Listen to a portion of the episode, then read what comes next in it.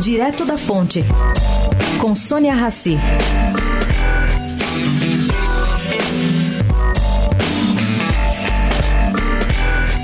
Pergunta que não quer calar.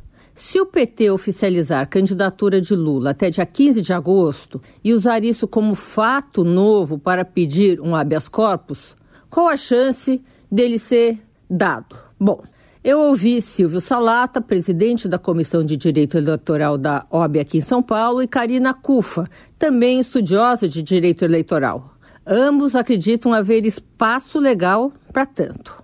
Para Salata, mesmo preso, o petista pode pedir o registro e organizar a campanha.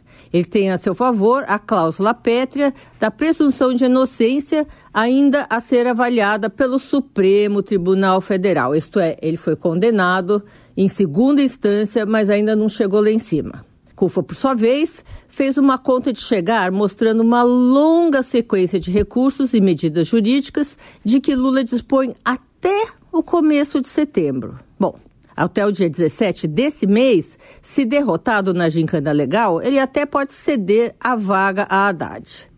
Gente, isso prova que qualquer coisa pode ser qualquer coisa. Sônia Raci, direto da fonte para a Rádio Eldorado.